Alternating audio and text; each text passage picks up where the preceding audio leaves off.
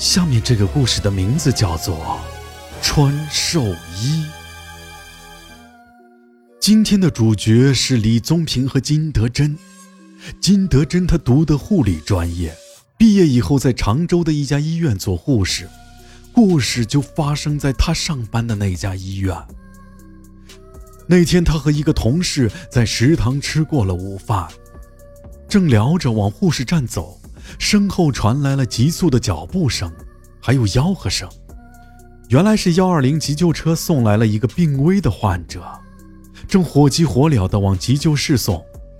金德珍和同事靠在一边让了路，他无意间往急救床上瞧了一眼，送来的病患他认识，是一个姓李的老人，叫李宗平。金德珍为什么会认识他？因为他是医院的常客，是一个心脏病患者，差不多每个月都会被急救车送来那么一两次。医生护士对他的情况都不陌生，金德珍也护理过他几次，所以有印象。这一次，李宗平住进了金德珍负责的病房。那天他去病房给老李换药。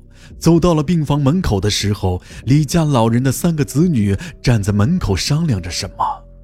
金德珍对李家的这几个子女没有什么好感，每次老人病了都不见他们陪床照顾，而且显得很不耐烦。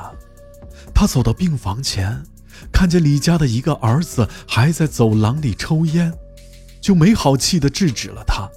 临近病房的时候，金德珍听见李家的子女还在说着关于老人的一些事儿，他们说话声音大，在病房里都听得清楚，话里话外都是对老人的埋怨，觉得老人常年进医院拖累了他们，而他们这些言语，睡在病床上的李宗平也都能听得清楚。如果老人听到门外儿女把自己当成了一个累赘，不知道心里是什么滋味。金德珍给老人换完药，从病房里出来，老人的三个子女由刚开始的抱怨变成了争吵。听的意思是，子女三人因为老人的遗产归属问题产生了分歧，兄妹三个都互不相让，越吵越凶，最后竟然大吼大叫起来。金德珍实在对着兄妹三人的行径感到厌恶。就走上前去，以医院不许大声喧哗为由，让他们安静点儿。那个看上去年长一些的儿子见争论无果，一转身愤愤地离开了。临走还说了一些忤逆的话。另外两个子女看见老大走了，都骂骂咧咧地跟着走了，完全没考虑到病房里的老人是不是需要有人照顾。就在李宗平被送到医院的第三天，病情又恶化了，进了抢救室。医院也下达了病危通知书。金德珍听急救室的一个同事说，老人在抢救的时候，他的三个孩子已经在手术室外面了，脸上完全没有对老人的生命安危的担忧，反倒每个人都一副如释重负的模样。最后还听到其中一个儿子给寿衣店打电话订了一套寿衣，而李宗平经过抢救活了过来。他三个子女围在病床前，一脸失望的模样。老大找了一个理由先离开了，走到门口的时候让妹妹给叫住了，问他已经买回来的寿衣要怎么办。老大不耐烦地说：“放在医院就行，说不定隔天就用上了。”老二、老三也都没有留下陪老人，各自走了，把买回来的寿衣就放在了李宗平临床前的小柜子上。就在当天夜里，李宗平就去世了。临走的时候，身边连一个亲人都没有，就那么孤零零的走了。医院给老人的三个子女打了电话，通知他们到医院料理老人后事。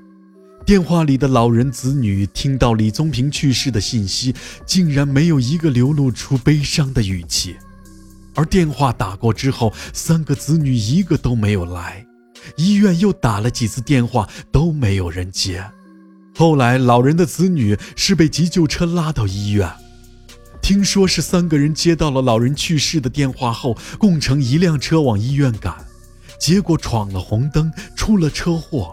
三个人都受了重伤，一个也没有抢救过来。因为实在联系不到老人别的家属，就让护士帮老人穿上寿衣。等护士打开李宗平床头装寿衣的袋子时，却发现里面竟有四套寿衣，三套男装，一套女装，刚好是老人和三个子女的份儿。在场的医护人员都觉得这件事很诡异，更有甚者说，老人的三个子女是被老人一并带走了。好了，本次故事到此结束。人都有老的一天，善待老人，就是善待以后的自己。